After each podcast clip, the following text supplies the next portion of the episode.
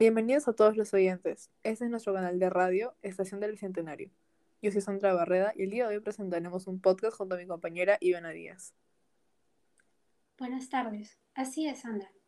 En este podcast hoy hablaremos sobre una problemática que lamentablemente en estos tiempos de pandemia ha perjudicado a muchos peruanos, que es la crisis económica.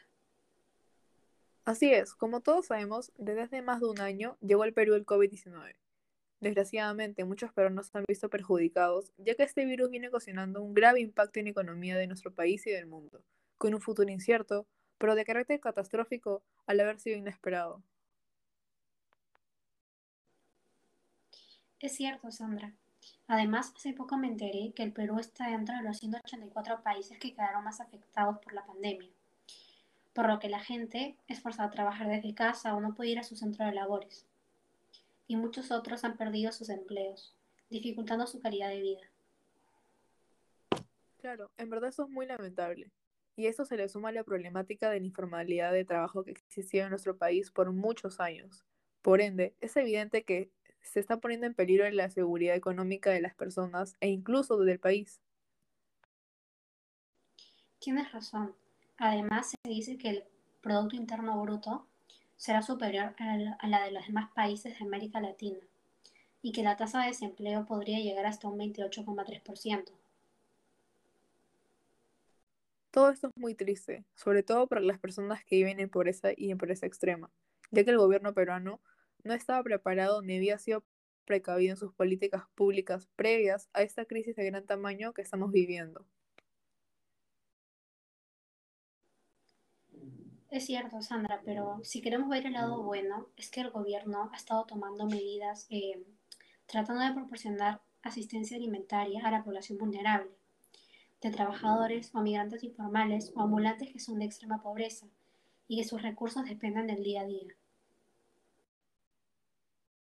En cuanto al impacto local, se puede visualizar en la caída de demanda interna de los vínculos comerciales y de producción, la reducción del turismo, que ocasiona interrupción en el suministro que devienen en los efectos sobre la salud de la población.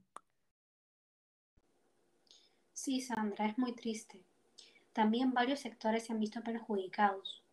En cuanto al turismo, por ejemplo, tenemos al aeropuerto de Lima, que antes de toda esta pandemia recibía aproximadamente 20 millones de pasajeros al año, y eso significaba una oferta de empleo considerable. Pero en este momento se encuentra frenada. Tienes razón, es muy lamentable ver cómo la economía del Perú cayó un 11,1% durante el 2020, siendo la tasa más baja en las últimas tres décadas. Asimismo, más de 2 millones de peruanos hayan perdido sus puestos de trabajo. E incluso el empleo informal, que hasta antes de la emergencia sanitaria era el 72% y podría llegar hasta un 80%. Si bien todo esto es triste y cierto, también se espera una reactivación económica. Según los funcionarios del Estado, la economía está funcionando un 44% de su capacidad. La primera fase de apertura va a aumentar esta cifra hasta el 70 u 80%.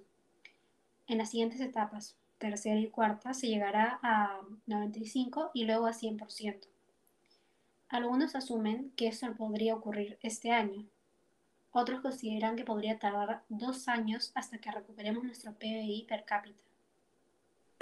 Es cierto, aunque estemos pasando por un duro momento, no debemos de perder la esperanza y sobre todo estar unidos como un país para poder tomar las mejores decisiones en diversos aspectos. Así es, Sandra. Eso es todo. Esperemos que les haya gustado y servido mucho este podcast. Hasta la próxima.